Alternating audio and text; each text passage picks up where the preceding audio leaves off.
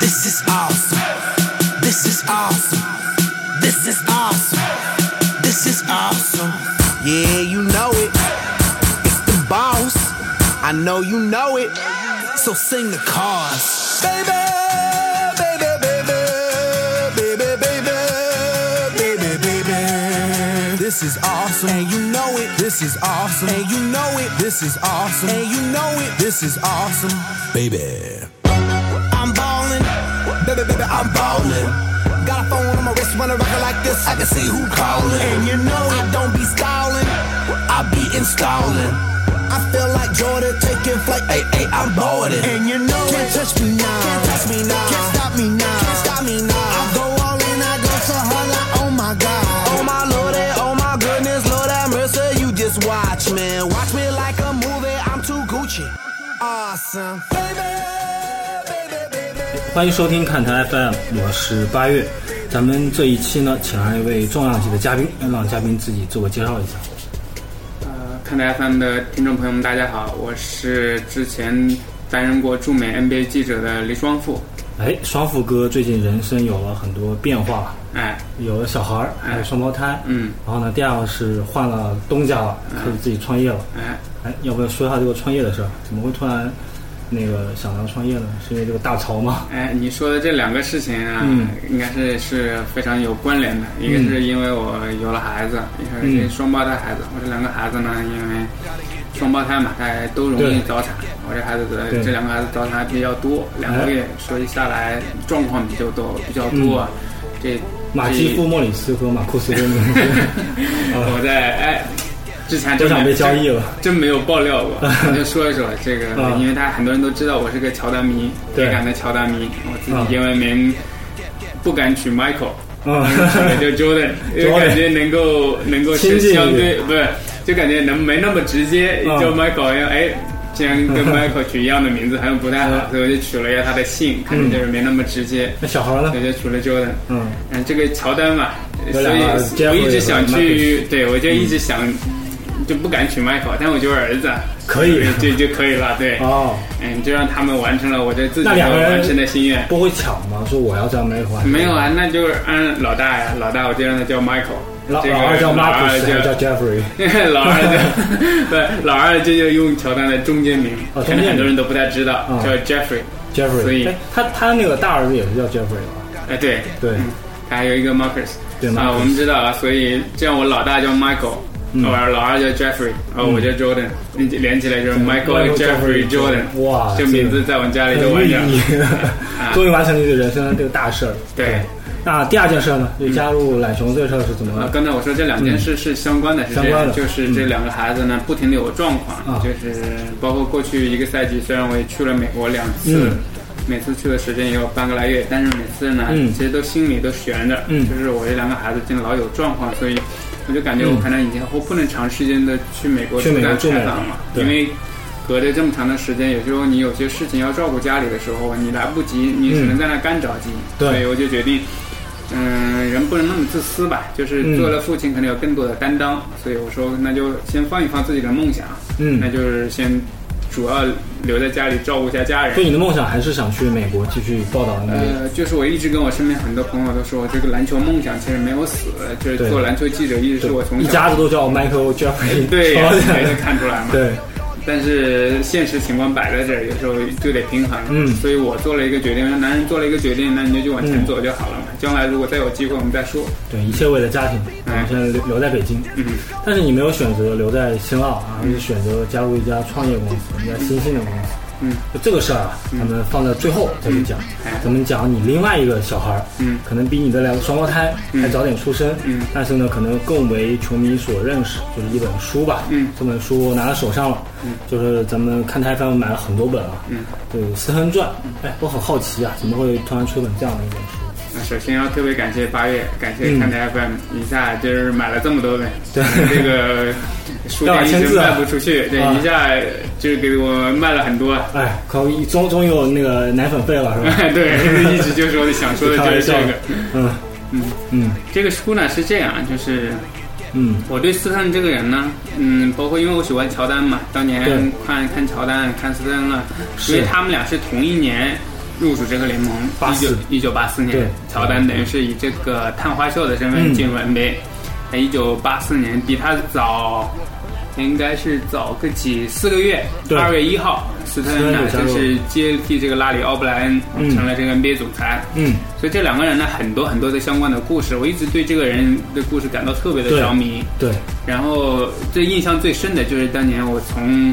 呃这个我们的篮球评论员，我们前前辈的篮球记者那嗯听来的一个故事，就是当年斯特恩为了来中国去推销他这个比赛啊。是，他甚至拿着这个，当年还是看录像带录像带，就是对比赛还是录在录像带上面。就他记拿录这个了录像带啊，他去中央电视台门口去找央视的领导说就跟当年马云很像 嘛。：“哎，对啊，看看伟大的人都有伟大对的故事。”对，都有相似你的地方。想想啊，一九八九年那时候，嗯可能马路也没有现在那么新，对嗯这个各种条件没那么好。有个老人冬在天，南方寒顶风萧瑟的 那个大门口，啊他北等京的那个了时两候两三个小时，嚯，一个老爷子。嗯所以这种诚意啊，让我觉得这人可肯定有故事，他没很有远不一见啊，样的商业。八十年就看中对啊中国市场，当时没有电视上没有人播这个 NBA 比赛，嗯但是他就觉得这个市场他能突破，嗯，所以他用这种形式拿这个录像带，我免费请你央视给我播放的身份去推广它，嗯，所以这种案例、这种推广方式太牛逼了放在现在来说也是非常传奇的，对包括我们很多创业公司，嗯可能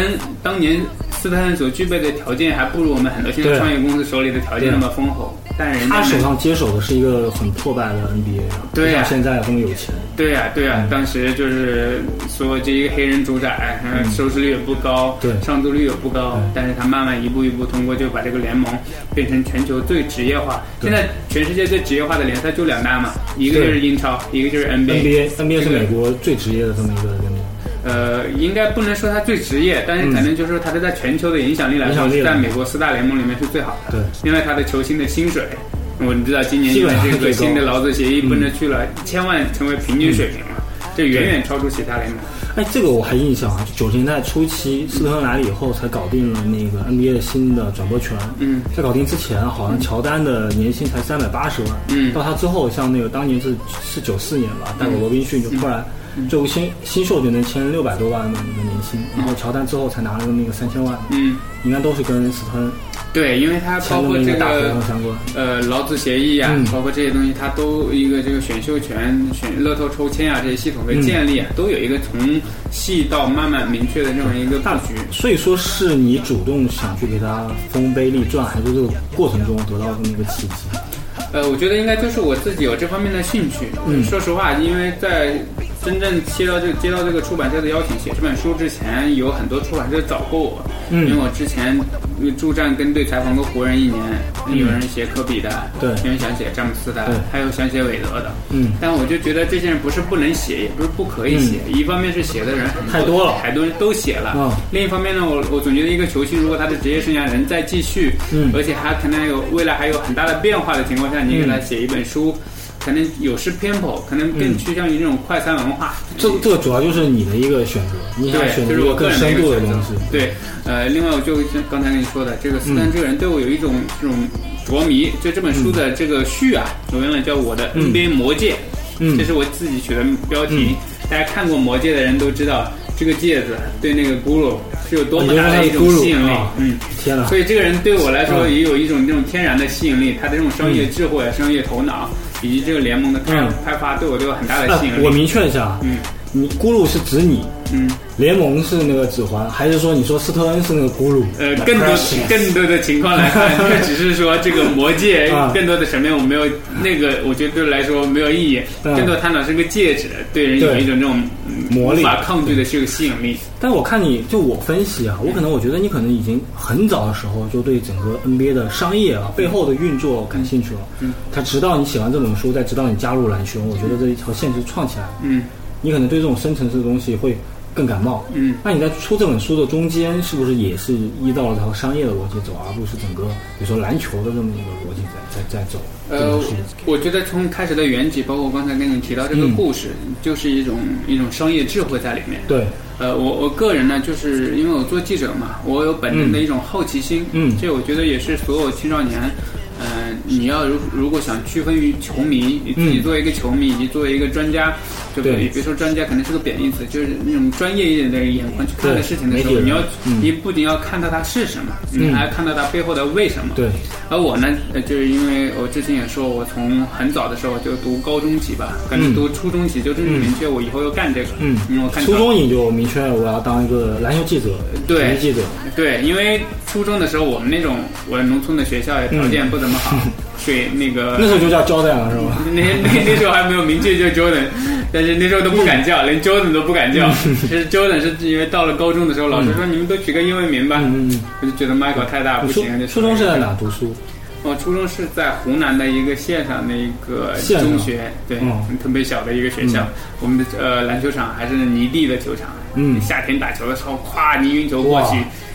背后扬起一阵飞尘那种感觉。跟在你的现在我这个国内知名记者的身份好像差距很大，哎反差。没有，所以我就 说嘛，就任何人，任何一个对有梦想的人，不管你出生于何，来自哪里，只要你坚定有自己的梦想，你愿意为之去努力，你都有实现的那种可能。其实包括到我现在，我自己也感慨，嗯我说从我各方面的条件来看，我普通话说的也不太好。嗯我到我读初中、上高中、高三以前，我不敢说英语，嗯，但是就但是就是后来我越来越明确英语我要是怎么干练这出个来的时的候？，很好奇，我带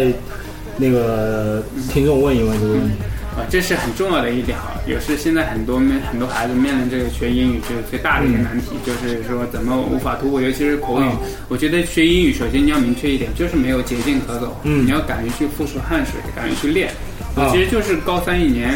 每天早上强迫自己提前至少一个小时，嗯大部分时候是提前两个小时起来去晨读去练，嗯，找你自己最感兴趣的材料。我那个时候对于是以比如说我要去出国采访作为一个动力嘛，那个时候就已经有这个动力了。哎，对，我给自己设定了一个非常强的意念。那时候我看、啊 高三的时候，啊呃，高中可能应该是高中吧，高二高中高的时候三吧。嗯那时候不是也正好赶上乔丹复出，可能正好是那个时候刚吧。刚刚正好就复出的时候，呃，应该可能是我读高我们应中该算同龄刚开始高中的时候，对刚对开始读对高中或者初三的时候，乔初三丹的复出时候那两年，对，就我就呃还设立了之前不印象最深的还不是他复出那些年面嗯。我不知道大家有没有看过公牛三连冠，每个嗯三连冠其实每年的那个官方的纪录片，对对对，对它里面我忘了是九五年还是九六年的那个片子里面有一个镜头，嗯给我留下了特别深的印象。当时一个空旷的联合中心，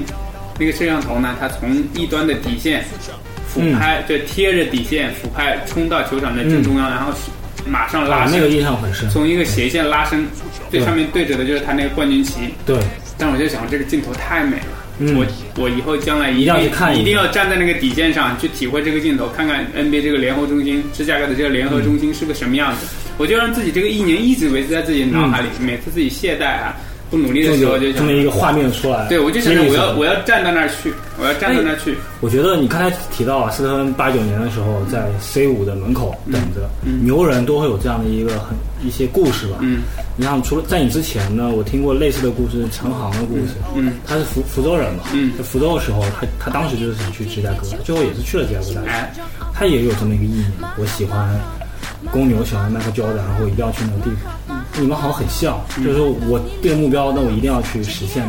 它。以前我认识很多小孩儿是确实想当记者，你最近也开开始带小孩了，对吧？嗯但是你觉得给他有什么什么意见吧？就咱们在讲书之前可以讲讲这个事儿，就是我我就是想当记者了，我英语可能也就一般，嗯但是我就喜欢篮球或者喜欢 NBA，那你给他最最重要的意见是什么？我觉得最重要的就是踏实去做。英语里有一句英语，很多人都听说过，就是 action speak louder than words。就你说再多也没有用，嗯你说你天天每天通过私信跟我嗯联系，说我想做记者，你给我一些建议什么什么之类的。外人能给你建议，能给你很多很多的方向，对但真正需要你去做的，你唯一能接近你梦想的，就是你踏踏实实一步一步往那个方向靠。而我，包括你刚才提到的陈啊航，我觉得特别特别好，就是嗯他特别喜欢乔丹，他也想去那儿读书，去感受他那。对然后包括他对篮球感兴趣，他好像说我要为国内像我这样的球迷提供一个方便的沟通啊、对方便资讯的社区跟平台，这就是他的一个意念，也是对从一个意念发展发展出来的一个这样一个东西，你看现在虎扑体育做的这么大，对，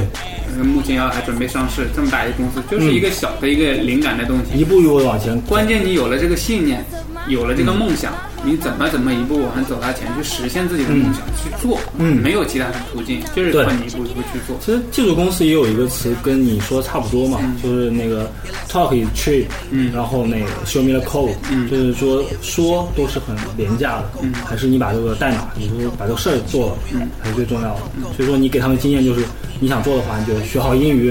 然后然后多了解 NBA，多了解背后的一些事儿，然后就开始自己自己写，然后逐逐渐的去趋近于可能跟你一样，或者跟陈航一样，嗯我跟任何其他未来的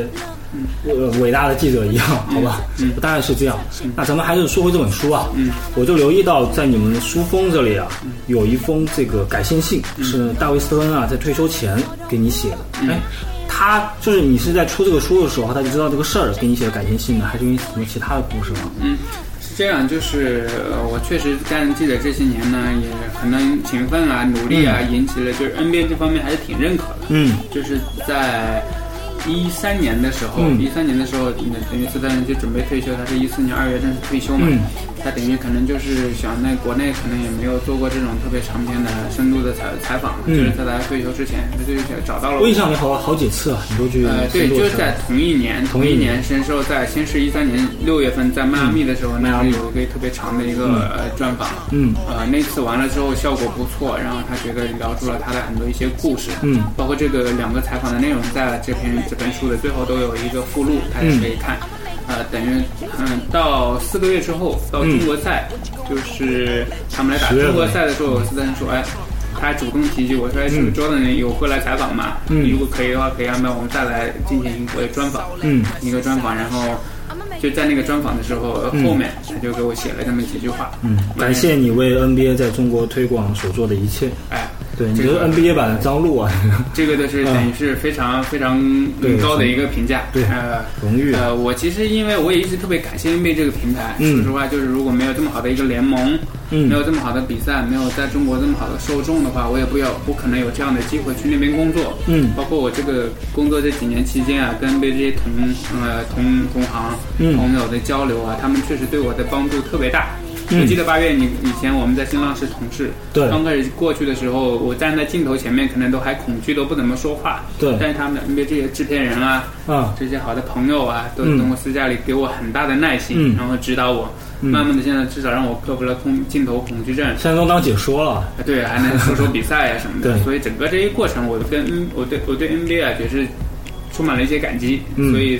斯丹可能也觉得我做了一些，还是嗯至少对推广 NBA 在中国的一些推广啊也做的还不错，嗯嗯就产生了这样一个契机。嗯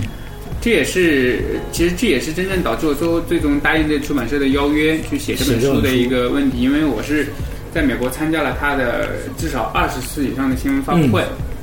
然后包括几次的这个深度专访，嗯等于等于有了这样一个契机，所以最终也是呃写了这本书。在写的过程中，你有跟斯特恩交流过吗？呃，有第一次采访的时候就跟他嗯闲聊，我说你自己要不要出本书啊？他就跟我说了一个很好的一个理由，就是说，呃，作为一个总裁，嗯里面肯定有遇到很多争议啊、历史性的时刻，不管他用什么样的角度、什么样的方式给呈现出来，最后都会得罪很大一部分人。嗯，所以他就说，这种功过历史啊，就让别人去评说吧。就感觉很像当年武则天立一个白碑的感觉，哎很像啊。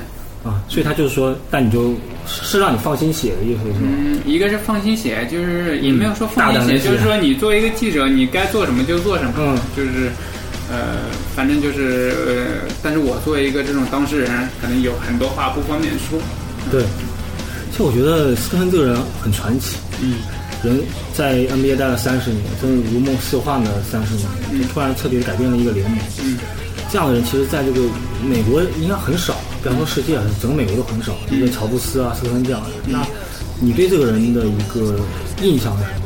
呃，我印象呃，最一句深话的。去去去形容一下这呃，个。我可能就说一个事儿吧，嗯就是这个人对细节的这种痴迷已经到了特别，就是怎么说呢？看来牛人都都很像。嗯，对，牛人都有这种。你别看这种，他是离万机的，好像管每天管着多少亿的球，多少亿的这种产值对啊，对对什么大合同啊什么的，但是他是对这种小细节的苛求，真是到了一个让我觉得特别惊讶的地步。嗯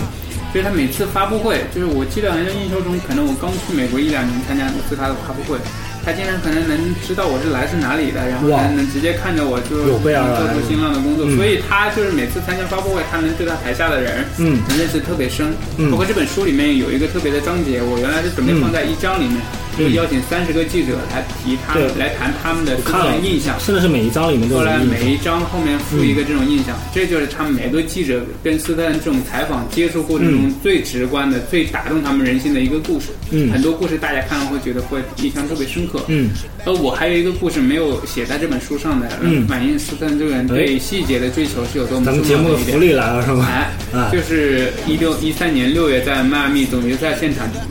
赛前的那个演播室一嗯个专访前，呃，当时我是提前半个小时去了，按照嗯规定时间，我一直很焦急的等待他，等待他，然后等到后来大概是他到时间了。然后急匆匆的先进来了一趟，因为时哎间到了嘛，他也没说，哎，我就让他再等几分钟，然后我再去干啥事儿。他就先进来打声招呼，就说，哎，我刚坐完飞机回来，我 现在我现在头发有点乱，嗯我要去梳理一下。嗯啊，他就跟我打了声招呼之后，他就去隔壁的那个嗯更衣室里面，就是淋浴间，嗯去洗冲了个澡，就把嗯自己的这个形象啊，就把那个疲弄惫了啊，对都跟人打扮打扮，就是一下就精神很多了。嗯，他就是为了让自己嗯在这个镜头前能更代表这个联盟，更好的代表联盟的这个形象。是这就是他对细节的一种痴迷。可能当时就是几根头发吹乱了，但是嗯他就是要要保证自己尽可能代表这个联盟好的这个好的这联盟这个好的形象。他可能就是总裁嘛，嗯，可能大家就要需要这种形象。那你这本书啊，嗯呃，咱们讲完了，差不多，我觉得很值得去看了，特别是真的想有志于去去做 NBA 的，嗯嗯，那你之后是没有机会再采访斯特恩了，我不知道他现在有没有这个机会啊？嗯我觉得大概机会很少。那你未来想了解这这段历史，可能看一看《林超夫》这本书，嗯对吧？还是挺挺重要的。嗯，那这作边为也花了很多篇幅，嗯就是在讲驻美记者一些驻事美儿记者。这本啊书的最后，我看一下我有四个附录，嗯一个第一篇就是讲如何成为 NBA 驻美记者。哦，包真括的有这这个几篇问题文章也是在微博上转发，大家评论比较多，但现在时不时还是有人来问我，就嗯对嗯是我希望通过看台 FM，如果大家有这方面有这种梦想、有是这方面兴趣的人，可以可以看看买这这个本附书录来看看这几个附录。附录一基是本上对对于你嗯有兴趣、想要注意的细节，像经常问的一些问题，包括嗯选专业啊，包哎括该做些什么，该怎么练英语，在这上面都有一个简单的回答。对，我看了第一篇就是如何成为 NBA 驻美记嗯者，大概讲了你这么一个经历。哎，然后之后第二篇就是 NBA 驻美记者的一天。嗯，哎，其实我对这个是挺感兴趣的，就是也也是神秘感吧，嗯是一个那个东西。就大家了解一下，一旦做了这项工作，那个然工后作节奏是个什么情况然？后第三个呢，就是这个驻美记者的别样福利，感觉应该应该苦的事情还是要比哎，有苦也有不是真甜。正的福利。但如果你是真正做自己喜欢、热爱的东西的时候嗯，苦也能变成对甜。对，你像我，我我只是偶尔采访，就去一个 NBA 全明星赛，嗯那觉得还挺有趣的。但是想想，如果每一天都是这个节奏去走的话，我当时觉得应该是挺恐怖的。嗯，对，那我们作为一个青少年为主，也不是青少年吧，就是中国可能八九亿人这么一个电台吧，嗯啊，开玩笑啊，嗯，呃，比较八卦，嗯想问你一个问题啊，嗯就是。呃，斯特恩你也见过这么多次了，嗯然后肖华今年是第一年嘛，嗯，你你也恰好也在前方采访了那么一小会儿，那你对比一下这两个人，你觉嗯得肖华在第一年交出了一个什么样的答卷？他跟斯恩有什么区别？我觉得肖华在第一年的这个贡就是成绩啊，或者说也好，呃就是满意度也好，我觉得应该是超出了很多人的这个认可的。嗯，对，呃，因为什么为什么这么说呢？包括他一上来就遇到斯特林事件这种事情，嗯包括老袁总那个总经理的对这个嗯这几个大事丑闻件，对，几个大事件，但他都很果断，嗯就是有有用斯特恩斯的这种风格，嗯，把它处理好，完成了，赢得了嗯明星。呃，而且他在很多一些规则的制定上，现在更讲究透明。对我们知道以前斯特恩就是一点有一点呃独断，有一对点对对就是专政的那个 意思。克克里斯保罗那哎那个事件嘛，嗯对呀、就是但是肖华呢，就更多的拿出来，嗯就是有什么事情我们愿意跟这个球员谈对呃谈，斯特林那个事敞开儿心扉地谈就是让老板投票的，对，让就就是他嗯保证一种公平的态度，对就听取各方面的意见。对，呃，这方面我觉得应该感谢斯特恩，就是嗯他把这个肖华拉在身边做嗯培养了二十二年，嗯从助理开始做，然后对一步一步把他他整到整个把他这个价值观就打造出来了。嗯，另外一点，我觉得也得赞扬肖华这个人，虽然他跟着这么一个独断啊、这种雷厉风行的人身边做了二十二年，嗯但是他有自己的风格，对他有一种那种儒帅的这种感觉。对，所以我觉得，呃，肖华这个一方面学习了这个斯丹犹太人这种精明，另一方面也拿出了自己这种儒雅的这种态度，嗯，白人的这种，嗯、怎么说呢，那种良好的这种举止啊对行，所以你觉你觉得他第一年还是很满意那？我觉得还是挺好。你有没有可能哪天给肖华也出点书？嗯，看吧，看看将来的他这机个缘名巧字合。是谁起的？给肖华的呃，这个名字我还中文我还我还真知。道，因为肖华我确实也专访了一回，就去嗯年总决赛那个中国赛的时候，呃，肖华这个名字是这样，当初啊就基本确定他是嗯呃副总裁，嗯人家叫 deputy commissioner，基本上他不要是一接般的班副总裁，嗯就是接班的这个副总裁，第一副总裁。那接班的时候他就来中国，嗯其实这就说起他来中国，他这个人很有故事。当年嗯零四年第一届中国赛的时候，肖华嗯来中国，他当时是家人过世哦顶着是我忘了是他父亲还是母亲，就是嗯过世刚没几天的时候，他就顶着这种痛苦，他也要来中国拓展市场。嗯那个等于受了是他那种拳拳主导，嗯就是你去帮我打开这个市场，所以他对中国市场他肯定有他不一样的这种感情嗯在里边儿，所以我觉得还是挺有意思的。另外。呃，另外，肖华这个人，刚嗯才问说他这个名字啊，也是他刚开始来中国那几年，嗯他就想着，哎，有什么办法能让我跟跟中国球迷更加的嗯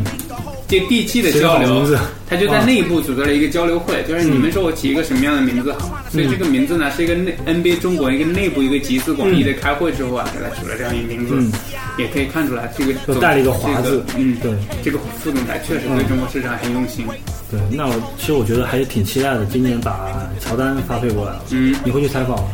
呃，我再争取机会，再嗯还在争争取取去看一看。，进去看。那可能你现在是代表篮球嘛，嗯那可能大家会问迈克尔乔丹，应该大量的都是跟他商业相关的一些哎避开选秀不谈，我觉得还挺好的。哎那说回来这个篮球的事儿啊，嗯呃，能简单告诉我为什么会选篮球吗？呃，一个就是刚才说了，就是我确实可能目前的这种家里状况也不允许嗯我去驻美记者了，那、就存在一个情况，嗯、就是呃那你有大量的地方可以去啊，那么多好公司，嗯腾讯也拿到 NBA 的，很重要的一点就受是，伤我可能因为家里状况不太愿意能接受朝九晚五的对这种工作，嗯所以我需要一个自由的时对，间。需要自由时间啊，自由时间啊，的话，就只有创业公司目前的情况下嗯可能能给你。嗯所以，呃，另外一个就得提到我跟懒熊的渊源了。懒熊嗯这个创办人韩木嗯，韩木是我关系非常好的一哥们儿，对嗯就是之前一起采访、一起打球就认识，然后我一个非常努力的哥们 儿，哎，非常努力，非常对拼命，现在在篮拼命到院院，对每天就疯狂睡四个小时，嗯真是全身心地把它投入在这上面上。如果大家关注懒熊，嗯懒熊最近推送的一些文章也能看出来，我们就是在更用更用心的做这个体育商业媒体。对对对，所以呢，一个是跟他，嗯，觉得呃，他也之前做这个微信公众号的时候，一直说嗯我帮他可能有时间写写稿子，啊嗯，然后我就两人就形成了这种默契。嗯后来真正把这个懒熊做起来，嗯，包括自己又面临这个家庭状况啊，就很自然的就有这样机会出现了。然后我就我也非常认可，现在目前体育商业在中国这一块是一块空白，嗯没人在研究，真正能把体育跟商业结合起来，把这个方面研究透啊，嗯能把它那种产业的一些动态写出来的，嗯几个人可能就屈指可数，就那么几个人，对，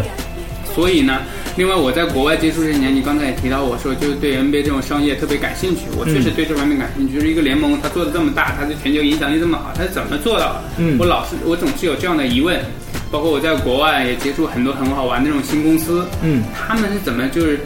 吭哧吭哧几下，就是把它做到上亿的这种估值，对你，上市安达到莫十亿、是突然啊几十亿啊，什么的放生的，对对对对对对，就我觉得对这种项目觉得很有意思，因为我觉得这种玩法还对国内这种体育公司有很大的这种借鉴意义。嗯，所以我觉得，呃既然国内市市场有这么大一块空白，而我又能做点事情，又有这么一个靠谱的合伙人，为什么就不一起做点事情呢？嗯，所以就以懒，最后最终就以进入了懒熊。嗯，所以你有一个生活上的一个原因，但也有一个自己本来就逐渐开始趋近于要行进的一个脚步，比如要做商业体育这一块。哎那咱们可以聊点，最后聊点创业的事儿吧。嗯，我也是在创业嘛。嗯其实创业其实你要想，虽然说时间是自由的，那基本上这个人是不太自由的，嗯是会面临到各种各样的问题。没错，那你现在在懒熊，嗯，问到会碰到一些什么问题呢？比如说可以拿出来说的，嗯，我分觉享嗯得，我觉得一个就是各方面都是新的吧。以前你们觉得创业，呃，就是呃，大家都弄一个公司开始了，但嗯后来发现你租一办公室，就是你开一公司之后，你第一选一办公室选在哪儿，办公室嗯对怎么装修，怎么设置，嗯招多少人，人事柴米油盐记账都得管嗯对这些事情一系列的全来了。所以就是我们能看出来，刚蓝轩刚开始成立公司这一两个月，可能大部分还是在前期这种梳理啊，这种嗯基本事务的一些处理上。嗯，这些这一块别小看它了，这是很大的一块工作量对。嗯，八月你现在也在经历过这个阶段，所以对对才会对更对明显的感觉到，嗯就这是创业的第一步。然后第二步呢，就是你得把自己的这个模式啊，不是像原来商的业小模打式小闹了，嗯，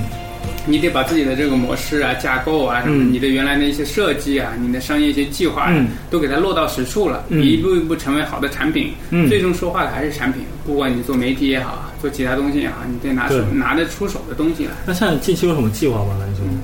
懒熊近期就是把自己的这个体育商业媒体这一块做踏实了，嗯做好了，就是让我我们们的相当于是是现在定定位在整个体育产业嗯去做做这么一个媒体，嗯就像三十六氪啊，或者像虎嗅那样、嗯这么一个媒体来。嗯主要人群是体育创业者呢，嗯还是说我是整个产业里面的人都、嗯都算上？我们还是现说在球迷也算？嗯，我们之前有过一个想法，就是可能体育商业这一块不是空白嘛，我们就做体育商业这一块的拓荒者。嗯但是我们也也给自己有一个口号，也定了一个口号，我们就是做体育商业第一媒体，因为没人做，我们做第一，然后我们让大家在这里就读懂体育产业，嗯就只通过懒熊，通过懒熊推送的东西，让大家了解整个行业的一些趋势、嗯动态，以及了解国外一些新科技公司的玩法、嗯创意在哪儿。然后我们给这个创业创业者跟投资者啊，可能有一个这种平台的联系。就你如果有好的项目，你希望找到投资者，你是投资者，嗯你想要找到好的项目，我们通过我们的平台，可能大家做一个嫁接，做一个对接，对这样就形成一这还是个很空白的一块市场。哎，有对，可能当体育产业嘛，你说天天说国务院的什么四六号文件，其实很虚。嗯，那它成长的时候，中间是需要有这么一个桥梁，嗯这是你们看到的一个点。就是纯纯粹讲创业来说是一个不错的点。嗯那你之前也讲到说，呃，看咱们今天回顾了一下，咱们讲到斯特恩，嗯咱们讲到如何成为一个驻美的记者，讲到了一个执念，嗯讲到一个不断的努力这么一件事儿，那我觉得都很正能量啊。那最后可能想问你一个问题，嗯是这样的，就是你有没有害怕说我，我以前我是给球迷，我给 NBA 球迷来写稿的，我已经有大量的粉丝了，嗯但我突然又转到了体育商业这一块，那也许我以前的粉丝，一些青少年、一些学生，他是不看的，嗯那我以前的粉丝就没有了，那我，你你会不会觉得把人生主得太大了？嗯，我我觉得这是必然的吧，人生在任何一个阶段都会经历这个事情。嗯但是我觉得我一直是可能深陷偏乐观的人，嗯豁达的人，人生就是这样，你有没有人就反馈说你怎么突然就弃掉新浪，然后去了懒熊，这个太冒险了，实在整反差太大了，然没嗯有后很多同行觉得不可理解，呃，确实有不少人碰呃泼就是泼我凉水，就是嗯觉得哎，你好不容易在这一块做的，对啊大家认可了，这么多人也喜欢你的报道，你为什么不坚持下去就嗯把它做好？其实我也想，我也特别想做好，嗯但是也特别就想把这个这场梦想、梦想的工作给做下去。然后我也嗯想，我也每次看到国外的这些同行跟我关系特别好的这些对大叔级，甚至大爷级的记者，嗯我也像他们将来一样做一辈子这个，就深深的热爱着这个运动。嗯，但是可能这个运动呢，不是根植在我们这一块儿，对，在大洋彼岸，它存在这样一个物理的差距，而在你需要在家庭跟事业平衡的时候，你就得放弃。嗯那这就存在一个放弃，一个放弃之后，所以我就说回到我的哲学嘛。男人，你既然如果说你做了一个决定，嗯你就没有什么可后悔的，你就往前看就好了。现在既然我进到了懒熊，那我就想着怎么把懒熊这个品牌做好，怎么把更好的故事、内容、观点这种东西分享给嗯是不是也想过更说多我的人？我就可以影响一下 CBA 或影响到其他的职业联盟，每天没准哪天他能成长。嗯，我觉得是一部分吧，嗯就是将来是一部分，我们会把这些好的职业联赛、一些好的玩法给给介绍出来。嗯如果将来我们的用户里面突然出现了 CBA 的这种管理者，嗯，这种有兴趣的球迷，他们看到了，觉得对 CBA 有帮助，或者是他也想参与进去也想也想也想也想借鉴，或者也啊想找我们来做做做这种嗯合作啊什么之类嗯的，我觉得都是个机会，说不定哪天就帮到 CBA 了。梦想还是要有的，对，那万一哪天实现了哎，，对，那刚才你提到那个最后一个问题啊，刚才你提到有人泼你凉水，啊嗯，那其实最近我们大家都会面面临一个问题，就是媒体的转型，因嗯为媒体人可能很多人都要去创业，可能干一些其他的事儿，嗯你你可能都算跨度小的，我还认识很多去干什么健嗯啊身呐、开健身房啊、卖东西什么之类的。能不能最后说一下这个媒体人嗯转型这个事儿，嗯来分享一下，最后怎么做啊嗯，结束？呃，我觉得媒体人转型应该是说相对来说特别还体育是媒体嗯只要体育媒体人转型，很多人说就是窄，但是我觉得对体育媒体媒体人不仅是体育媒体，整个媒体人转型其实还是挺宽广的，宽广因为媒体人他嗯是个杂家。说白了，你对什么都懂一些，那对你了解的、接大触学的学东媒体西的，人都是这样，你认识的人，你接触的事物，你面都特别的宽。嗯，其实只要你自视野己比较不去大嗯在乎说，哎，我下去了之后怎么一下地位掉掉的那么狠，我一下怎么好像让没人在嗯乎了？如果你自己突破不了这个心理门槛，那你必然会挣扎。但如果对你明白你自己你去进了一个新的领域，一个新的方向，嗯这是你想要做的。嗯这是很简单的一个事情，所以这个问题归根结底还是要回到你自己想要什么样的东西。对，你是活在自己的世界里面，还是你活在别人的世界里面？嗯我觉得如果你活在自己的世界里，就想做好自己的事情，嗯。非常简单的一个事情。所以你刚才提到说，我虽然赌博，说我也想 NBA，但我现在为了家庭选择了篮球。那你在篮球刚才也提到是从头再来过，那你可能认为我们我们这样的媒体人可能短期以后就是要从头来过，要努力。虽然有一个大的视野，要依靠这种视野去去帮助自己，去做相关的这样的一个事情。OK，那这这期节目就到这里了。嗯我们还是期待以后双副哥能多来看台 FM，、